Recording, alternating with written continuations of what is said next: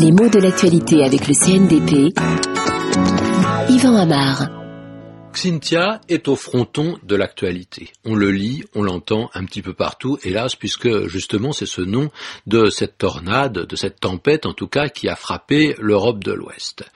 Alors c'est un nom inquiétant, vaguement euh, barbare, euh, qui a fait frémir toute cette partie de l'Europe occidentale, et il y a quelque chose qui surprend d'ailleurs dans cette dénomination. En effet, tout le monde, avec Cynthia, a repensé à la grande tempête qui avait eu des effets catastrophiques, notamment en France, en décembre 1999.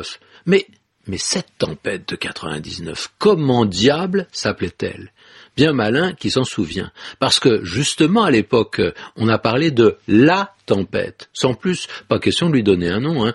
Peut-être d'ailleurs parce qu'elle avait l'allure d'une première. Alors n'exagérons pas, ce n'était pas la première tempête à souffler sur les côtes européennes, mais quand même cela faisait extrêmement longtemps qu'il n'y en avait pas eu d'aussi forte, et il y avait donc un côté tout à fait inédit dans cet événement. Pas de concurrent, pas de prédécesseur, alors à ce moment-là, bah, on ne la nomme pas, c'est la tempête.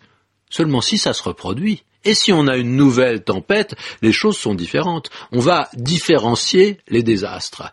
Alors bien sûr, si on va chercher dans les annales, on se rend compte que les deux vagues tempétueuses de 1999 avaient bien été nommées l'une Lothar et l'autre Martin. Seulement à l'époque c'était passé inaperçu, c'était pour les spécialistes.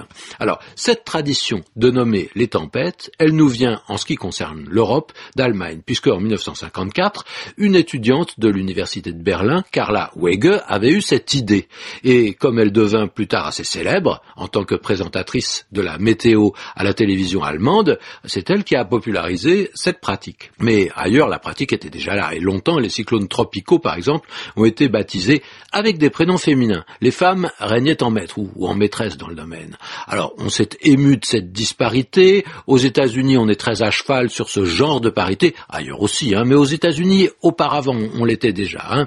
Et comme c'est la station météo de Miami qui baptise les cyclones de l'Atlantique, il a été décidé qu'on pratiquerait l'alternance masculin-féminin en suivant l'ordre alphabétique pour les initiales. C'est ainsi, par exemple, qu'aujourd'hui, ou cette année en tout cas, on entend parler parfois de Andrea, de Barry, de Chantal, de Dean, de Erin, de Félix, Gabriel, etc. Alors que dans l'océan Indien, on essuie les caresses de Anja, Bangani, Cléo, David, Edzani. Est-ce que ça signifie que tous les ans on prévoit une nouvelle liste de noms? Bon, non, ça serait euh, trop simple. Euh, on va reprendre la même tous les ans et tous les six ans on change, sauf pour les tempêtes historiques pour pouvoir les différencier. Katrina reste Katrina.